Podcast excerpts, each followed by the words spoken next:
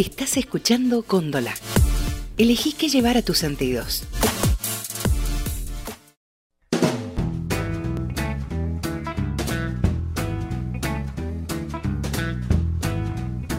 La ciencia es la lógica y la creatividad, es el acierto y el error, las dudas y las certezas.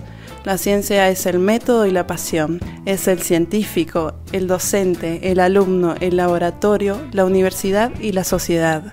La ciencia no se agota en el paper, la ciencia está hecha para ser contada.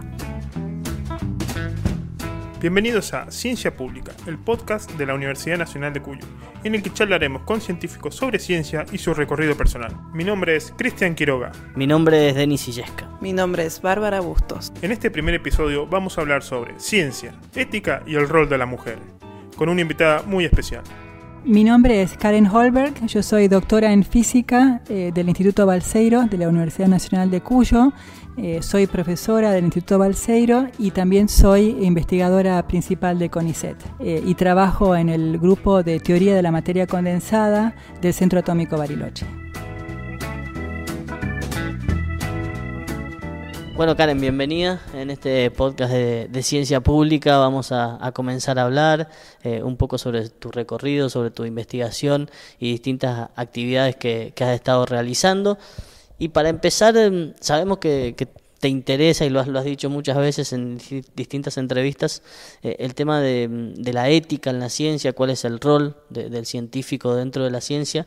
Y, hay un quizás un hito o un hecho histórico en el siglo XX que tiene que ver con, las dos bombas, ¿no? de Hiroshima y Nagasaki, que marcaron y que de alguna manera pusieron en tela de juicio la idea de, progreso ilimitado en la ciencia y toda todo una, una, cuestión que había en torno al desarrollo científico. Me gustaría saber qué, qué opinas al respecto, qué, qué rol jugó justamente la ciencia en ese momento histórico del mundo. Me parece que la pregunta que estás haciendo es de las más relevantes eh, que, nos podemos hacer ahora eh, y de las que por supuesto se hicieron en ese momento, ¿no? ¿Para qué queremos ciencia y para qué no queremos ciencia? Eh, el contexto de lo que estabas hablando, estamos hablando de 1955, plena Guerra Fría entre las dos potencias, eh, y en, ese año, 1955, se probaron, hubieron, hubo ensayos de, de, la bomba H, que es la bomba de hidrógeno, que es una bomba por fusión en vez de por fisión. Y esta bomba tenía una capacidad mil veces más potente que la bomba lanzada sobre Hiroshima, o sea que hay que imaginarse mil bombas como las bombas lanzadas como eh, como en, sobre Hiroshima en el 45, que terminó con la primera, eh, con la, perdón, la Segunda Guerra Mundial, eh, mil veces más potente en una sola bomba. Entonces, eso llamó la atención de varios científicos responsables o socialmente responsables, entre ellos Albert Einstein y Bertrand Russell, y ellos se juntaron con otros científicos alrededor de 21, 21, científicos, la mayoría premio Nobel, y escribieron un manifiesto. En ese manifiesto, que hoy se conoce como el manifiesto de Einstein-Russell, hay un llamamiento a la humanidad a resolver las cuestiones eh, por medio del diálogo y buscar soluciones pacíficas a los conflictos, porque ellos decían, y con razón, que en ese momento, por haberse desarrollado estas bombas tan potentes, corríamos el riesgo de destruir a toda la humanidad. Entonces era un momento pivotal eh, de la humanidad en la que necesariamente había que buscar formas pacíficas de resolver los problemas porque si no se corría peligro la humanidad y, el, resto del mundo, por supuesto. Eso dio lugar a, lo que se llama las conferencias Pugwash, eh, PUG, Pugwash, eh, para Ciencia y Asuntos Mundiales. Yo estoy en el consejo de, de esas conferencias que ganaron el Premio Nobel de la Paz en 1995 justamente por incrementar canales de diálogo a través de la cortina de hierro entre, entre el este y el oeste. Hablaste de pensar, de, de la parte racional, que sí, que está preparado en el pensamiento racional, pero entender que la práctica tiene consecuencias éticas, pensar también de forma ética, ¿se lo prepara el científico? Yo creo que falta formación. Se trata de hablar, pero falta mucho. Eh, también es una excelente pregunta la tuya, Denis. Eh, estamos, eh, justamente en temas de ética hace falta mucho diálogo y hace falta reflexionar principalmente sobre el tema. En Argentina hay un, un comité de ética en ciencia y tecnología que depende de la Secretaría de Ciencia y Tecnología, que antes era el Ministerio, se llama SECTE, Comité de Ética en Ciencia y Tecnología. Yo soy parte de, ese, eh, de ese grupito de gente y lo que hacemos es justamente analizar eh, estudiar casos y analizar estos temas y tratar de difundir lo más posible entre la comunidad científica los, conceptos éticos. En estas cuestiones de ética no hay una última palabra, eso también va cambiando con el tiempo algunas cosas. Es como un consenso social y lo más importante es que se hable entre profesores y alumnos entre investigadores eh, mismos. Yo hablo mucho con mis estudiantes de eso y todos los, profesores y los, las personas, los investigadores que mm, lideran grupos de investigación deberían hablar y reflexionar del tema porque la, tecnología está, aumentando, eh, eh, desarrollándose muy rápidamente, mucho más rápidamente que lo que evolucionamos nosotros como sociedad. Entonces se generan esos desequilibrios entre que de repente se, se, encontró, por ejemplo, un desarrollo de alguna tecnología de manipulación genética y la humanidad eh, a nivel social todavía no hemos discutido esas cosas y a nivel legal tampoco. Así que ahí es importantísimo el diálogo y, para madurar, ¿no? la reflexión sobre estos temas.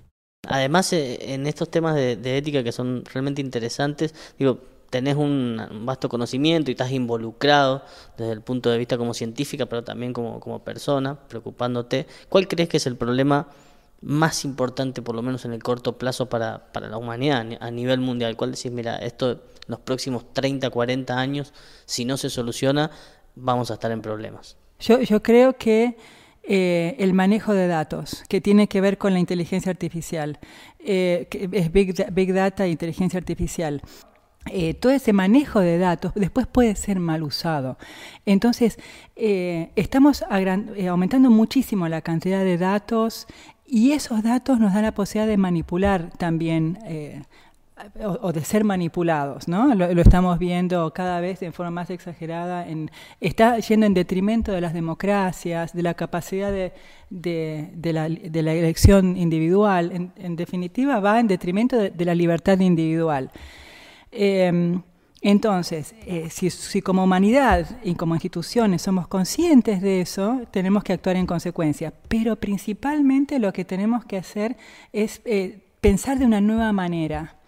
Eh, cada persona tiene que darse cuenta de eso, tiene que aumentar sus capacidades cognitivas, mejorar la educación, tener pensamiento crítico, cada, la información que recibimos tenemos que usar lo que nosotros eh, en ciencia estamos acostumbrados a usar, que es el pensamiento crítico, ¿no? Tratar de ver de qué, de qué fuente proviene eh, la, la, veracidad, eh, tratar de, repreguntarnos, ¿es verdad lo que nos están diciendo? Todo, eso es, un entrenamiento mental que es fundamental que cada uno de, la, de las personas, de, los seres humanos, los tengamos entrenado y tengamos mucha más capacidad cognitiva para porque si no las máquinas y, otros seres humanos pueden aprovecharse de eso para dominarnos. Entonces la única forma de, de sobrellevarlo es también mejorando la educación en ese nivel, ¿no? a nivel de, entrenamiento eh, de pensamiento crítico tenemos dos conceptos que por ahí tienen mucho que ver con, la formación y el pensamiento epistemológico de la ciencia en general, que son la neutralidad y la objetividad. ¿Hay una confusión entre esos conceptos? ¿Son lo mismo? ¿Cómo operan también esos dos conceptos a la hora de pensar la ética justamente y desde dónde se hace ciencia? Eh, exactamente, somos humanos los que estamos haciendo ciencia, ¿no es cierto? Entonces, eh, tenemos que ser lo más objetivos posible a la hora de, eh, de, entender o dar una explicación a los fenómenos que estamos estudiando eh, y, no dejarnos influenciar por nuestras creencias o por el entorno o por presiones.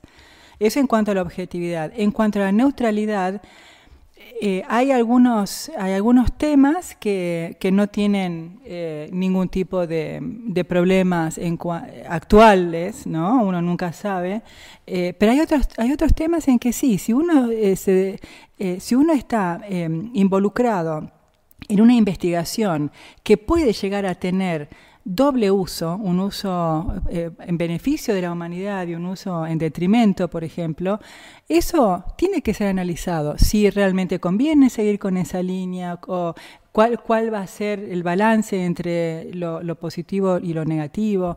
Eh, en general, eh, mi idea, pero es cuestión de debate, es que eh, está bueno saber todo lo más posible, que, la humanidad avance en el, en el, conocimiento, pero luego está en, nosotros mismos, en la misma, en la misma eh, comunidad científica o en los tomadores de decisión, qué hacer con eso. Bueno, el otro tema es el rol de la mujer eh, en la ciencia, es un tema que también nos parece central y en el cual vos también estás, estás involucrada como científica, lo, has manifestado muchas veces. ¿Cómo ves la actualidad? ¿Ves acciones concretas realmente que, que favorezcan la, la, inserción de la mujer en la ciencia en cuanto a paridad de género o, o ves todavía complicado el panorama? Eh, el panorama está complicado, no solo en, la, en, la, mujer en ciencia, porque tenemos muy poca cantidad de mujeres haciendo ciencia, sino también en la cantidad de, de, jóvenes que se involucran en carreras científicas. Yo cuando digo carreras científicas también estoy incluyendo las ingenierías, eh, por supuesto la, la, matemática, ciencias de la computación. Eh, tenemos muy pocos jóvenes en Argentina, entonces es necesario eh, un cambio cultural profundo en nuestro país y en nuestra región y también a nivel mundial. A nivel mundial, eh, la, UNESCO publicó este año que hay menos del 30% de mujeres dedicadas a ciencia ¿no? en, en todo el mundo incluyendo, por supuesto, todas las regiones. Eso incluye también las ciencias sociales. Entonces, si uno va a las ciencias eh, un poco más duras, las ciencias naturales y las ingenierías, eh, el número es mucho menor. En Argentina tenemos eh, por ejemplo, en, eh, en, física tenemos menos del 30% de estudiantes mujeres y en ingenierías también, y a, niveles eh, ya de investigación o de trabajos en ingeniería tenemos menos del 20%, 10% en algunos casos. Realmente es muy poco. Me preguntabas de acciones. Hay muchas acciones a nivel nacional y a nivel internacional para, tratar de estimular a, que haya más mujeres haciendo estas carreras. Em, pero si esas acciones no vienen em, acompañadas por un cambio cultural de la sociedad, eso no va a cambiar. Ha mejorado muy poquito, pero, ha mejorado. Digamos que uno, si uno ve la tendencia, aumenta un poquito, pero ha aumentado 1 o 2% en los últimos 15, 20 años. O sea, realmente es muy poco. Bueno, hablaste muchas veces de que en tu carrera como estudiante de física, la licenciatura, después el doctorado, todo lo que has hecho como investigadora también, tuviste que ir desafiando al sistema, por esto que, venimos marcando.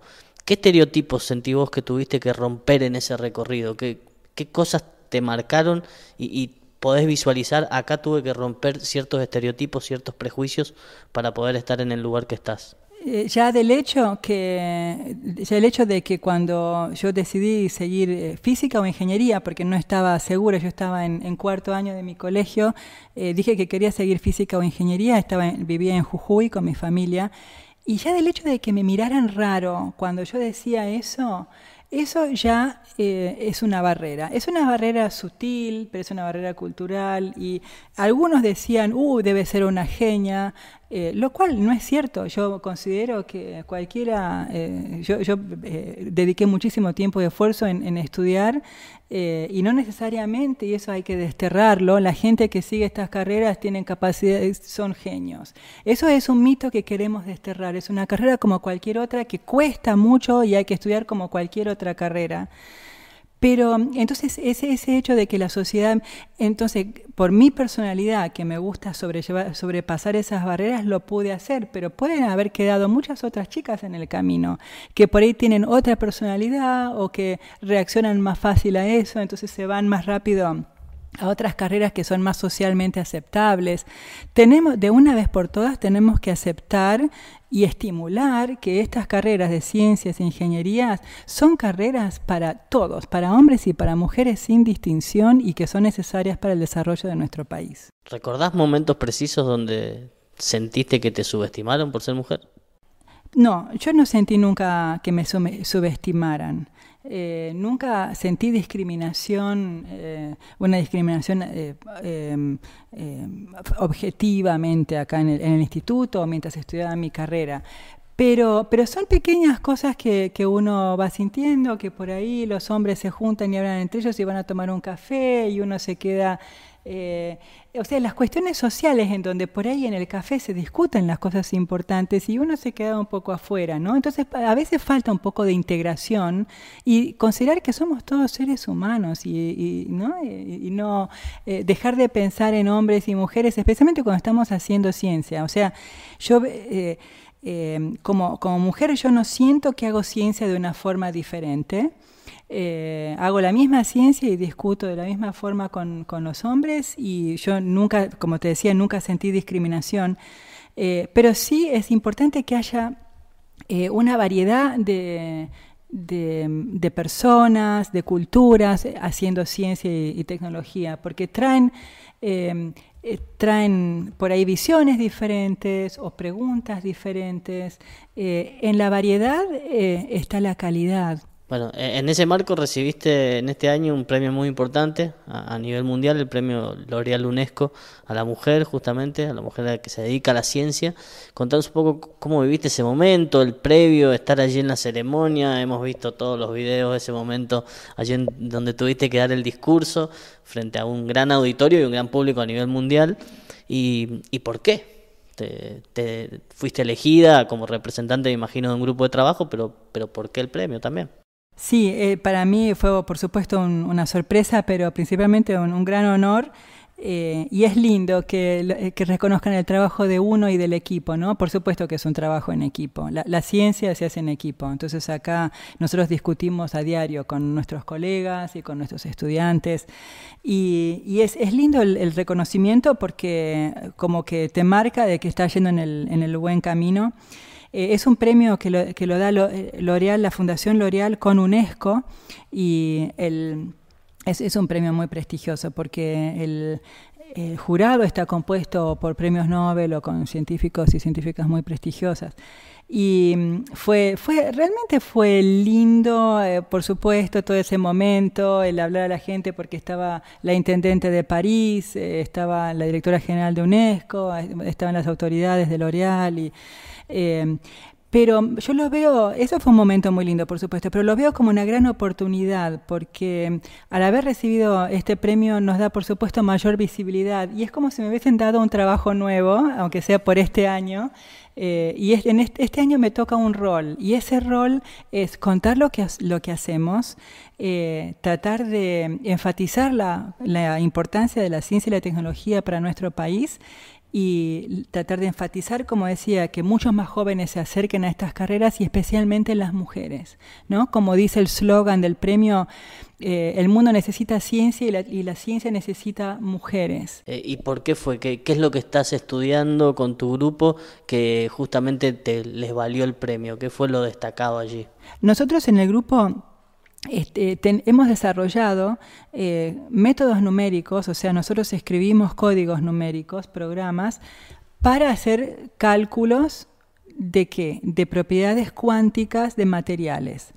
Eh, las propiedades cuánticas de los materiales en realidad son, estamos, eh, son muy ubicuas, ¿no? Están en todos los, celulares.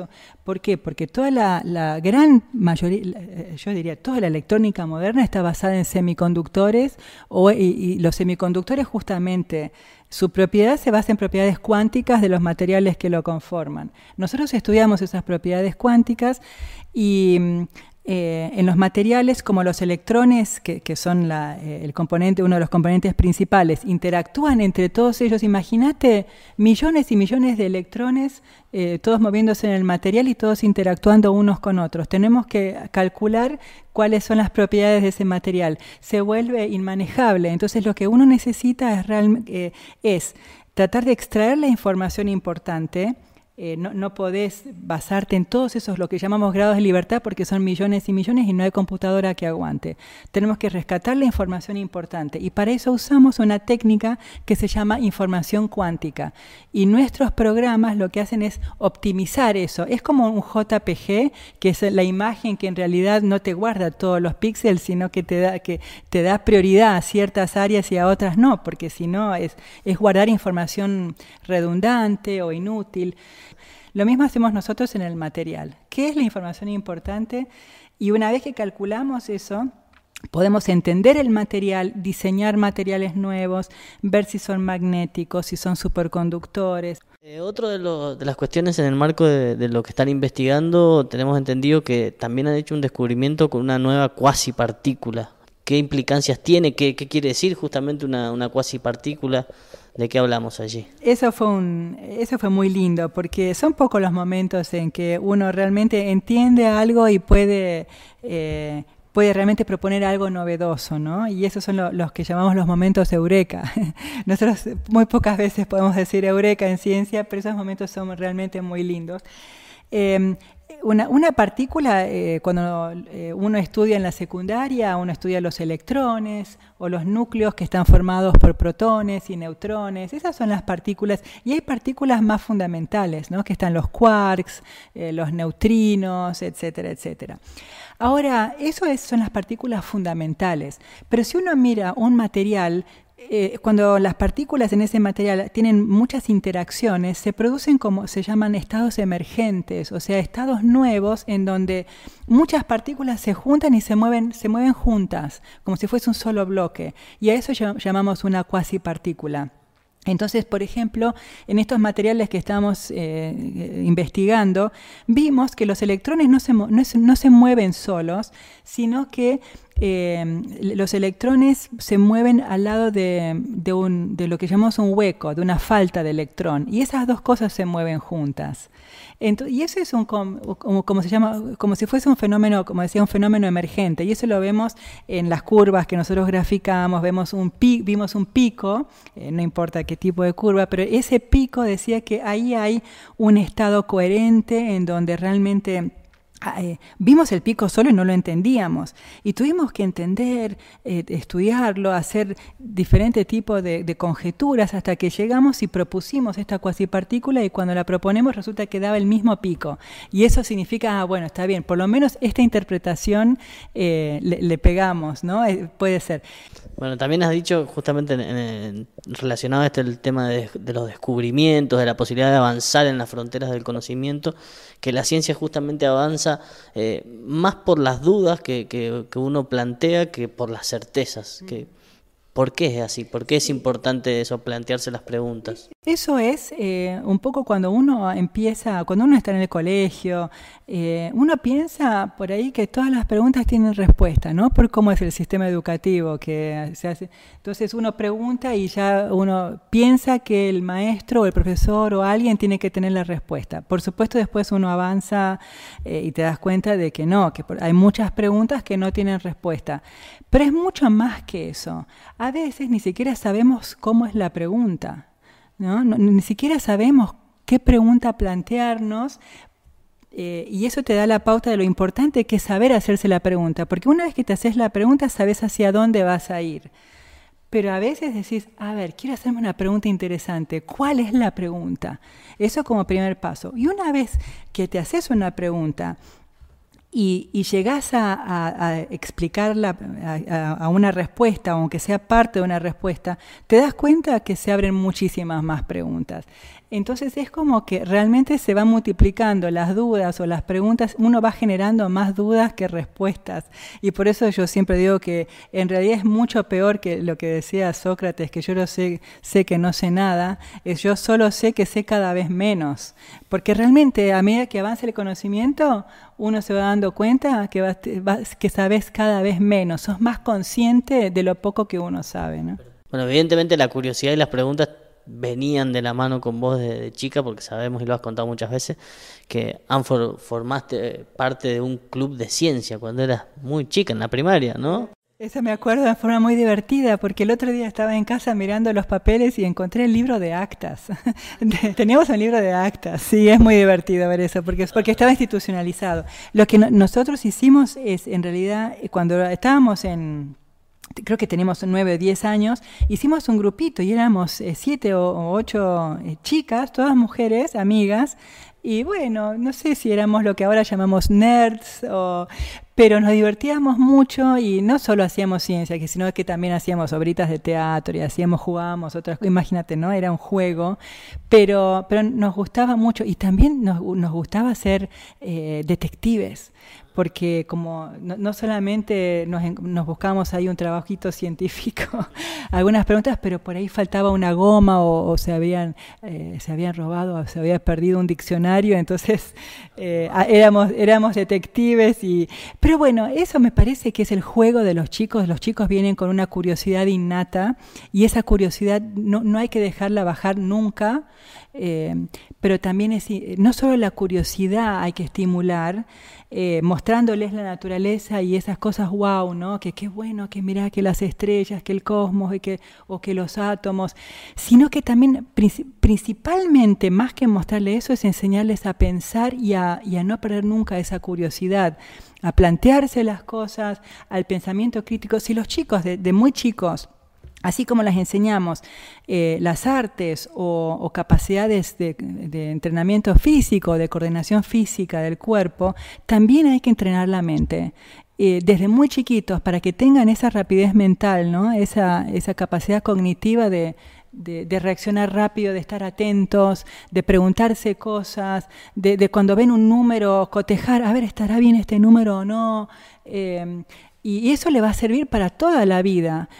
El pensar no es privativo de las ciencias ni de la matemática. Eh, hablando del pensamiento crítico, porque uno generalmente ve a un chico y generalmente pregunta o, tiene esa curiosidad de querer investigar un poco más. ¿Vos crees que el sistema educativo en cierta forma nos, nos quita esas ganas de, de investigar, de ir más allá de lo que uno puede ver o lo que uno conoce? Sí, sí, yo creo que, eh, sin ser una experta en el sistema educativo, pero lo que yo puedo ver es que muchas veces se le da todo muy cocinado a los chicos. Eh, es verdad que es importante transmitirles un conocimiento de base. Los chicos tienen que aprender a sumar, a multiplicar, tienen que aprender historia, tienen que aprender lengua y biología. Pero lo más importante que hay que enseñar a los chicos es justamente eh, el preguntarse siempre. Entonces, si los chicos ya tienen esa actitud de preguntarse siempre, lo que tenemos ahora es información disponible, ¿no? Eso es lo que caracteriza nuestra época. Muchísima información y toda disponible en cualquier momento. Entonces la información está, lo que tenemos que hacer es en realidad formarnos para saber rescatar de esa información lo importante y lo relevante. Y ahí está, yo creo que por ahí tiene que ir el cambio en la educación, ¿no? hay que formarlos a los chicos para que puedan destilar esa información que nos llega. ¿Cómo fue tu recorrido? Naciste en Rosario, después Jujuy, y ¿cómo fue ese recorrido hasta llegar hasta, hasta Bariloche? ¿Por dónde pasaste? ¿Por, por dónde pasaron tus decisiones, tus, tus deseos? Contanos un poco también. Eh, yo, yo, nací en Rosario y somos tres hermanas, yo soy la mayor, después nació mi segunda hermana al año y medio mi primera hermana, quiero decir. Y cuando las dos éramos muy chiquitas nos fuimos con mi familia a Jujuy por cuestiones de trabajo de mi papá. Así que cuando tenía dos años eh, y después nació mi tercera hermana, ya vivíamos en Jujuy desde que yo era muy chiquita, así que yo me considero jujeña eh, desde que era muy chiquita. Y después terminé, hice la escuela Belgrano, después el colegio normal y después me cambié a colegio nacional, o sea, toda mi educación fue pública y que realmente lo agradezco y fue una educación, eh, fue muy buena, por supuesto que siempre puede ser mejor, pero eh, yo agradezco a, la educación pública argentina por mi formación. Desde Jujuy eh, decidí que quería venir a Bariloche al Balseiro, y entonces para eso, como uno tiene que estudiar dos años en otra universidad, porque recién al Balseiro se entra en el tercer año, eh, me fui a Rosario, que es donde vivía mi abuela y mi tía, y estudié ahí ingeniería electrónica. Eh, y después di el examen de ingreso al Balseiro en el 84, así que estamos hablando hace bastante tiempo. Eh, di el examen de ingreso, que en ese momento estaba centralizado en Buenos Aires, así que vino mi papá a acompañarme a Buenos Aires y ahí ingresé al Balseiro, vine acá y por supuesto estaba muy contenta, pero en el, primer año decidí que iba a seguir física, porque yo no sabía si quería hacer física o ingeniería nuclear. El año que me recibí de licenciada en física me casé con mi actual marido y, ahí empecé el doctorado. Empezamos los dos, por, eh, el, doctorado acá en el Balseiro. Eh, mi primer hijo nació cuando yo estaba al primer año del doctorado y mi hija nació al final del doctorado. Así que yo tuve los dos hijos durante el doctorado y, eh, y eso es algo que lo enfatizo porque muchas veces las mujeres se preguntan cómo voy a compatibilizar la familia con una carrera. Eh, yo nunca tuve que elegir una cosa o la otra. Para mí, eh, la familia se dio naturalmente. Por supuesto que hay que elegir bien el marido.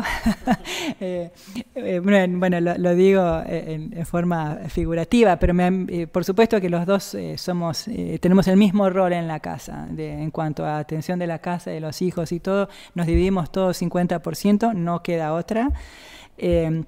Y también fue muy importante el jardín maternal, que llamábamos guardería en ese momento, que me quedaba a 300 metros del laboratorio, así que los chicos cuando desde que eran muy chiquitos iban al jardín maternal y, yo los amamanté hasta el año, a los dos, así que eso me permitió también amamantarlos a los hijos, que, siempre me gustó mucho. Es un rol importante e indelegable, ¿no? Eh, ahí no puedes delegar.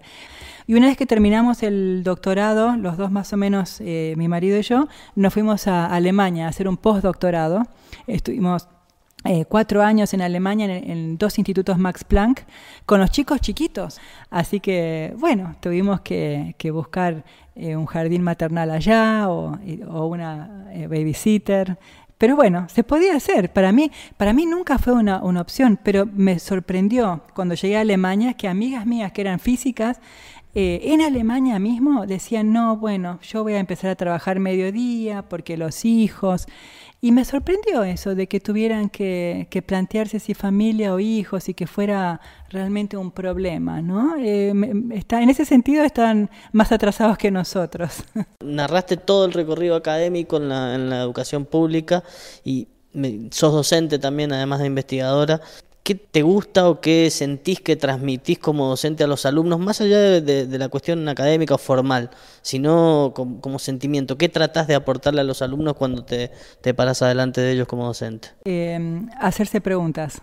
Nosotros acá en el instituto eh, lo que queremos hacer es eh, una, por supuesto, pasarles información, como dije, eh, porque tienen que, estudiar, en, por ejemplo, en física lo que es la mecánica cuántica, las ecuaciones básicas, la termodinámica, etcétera.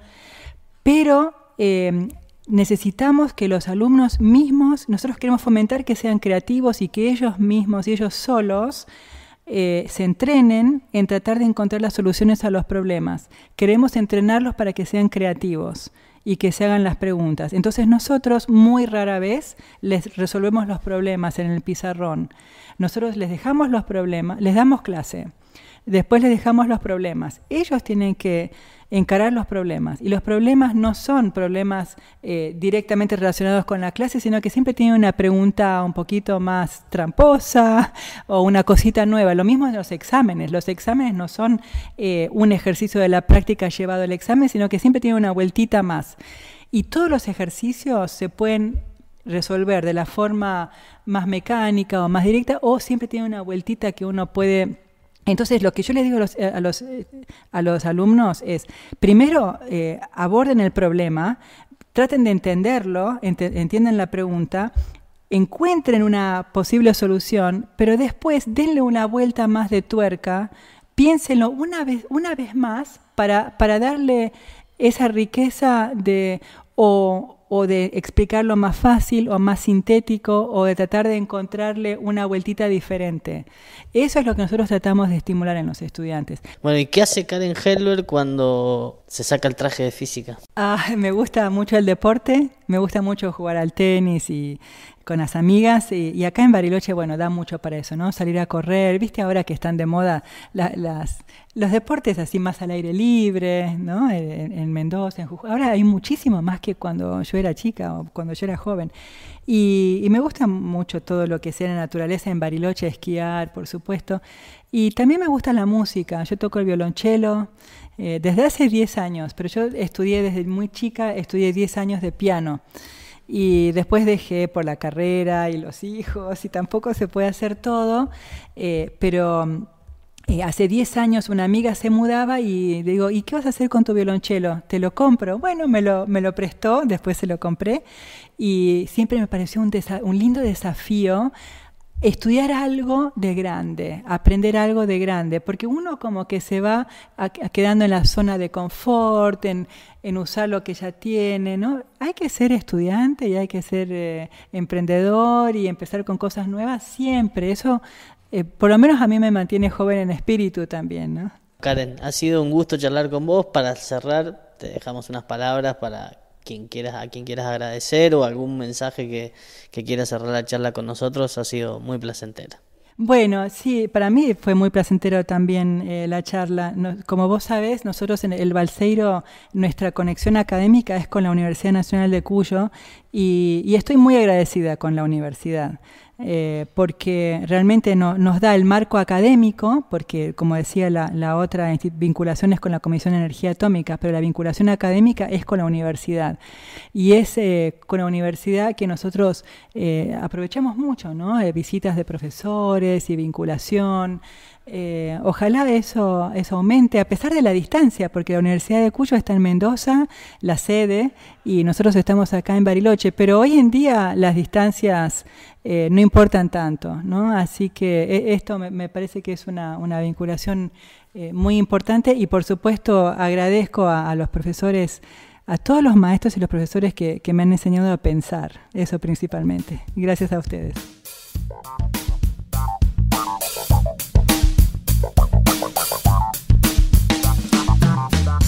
Esto fue Ciencia Pública, el podcast de la Universidad Nacional de Cuyo. Recordá que nos podés encontrar en nuestras redes sociales, Instagram y Twitter, como Ciencia Pública. En el próximo episodio vamos a hablar de Chernobyl. No te lo pierdas.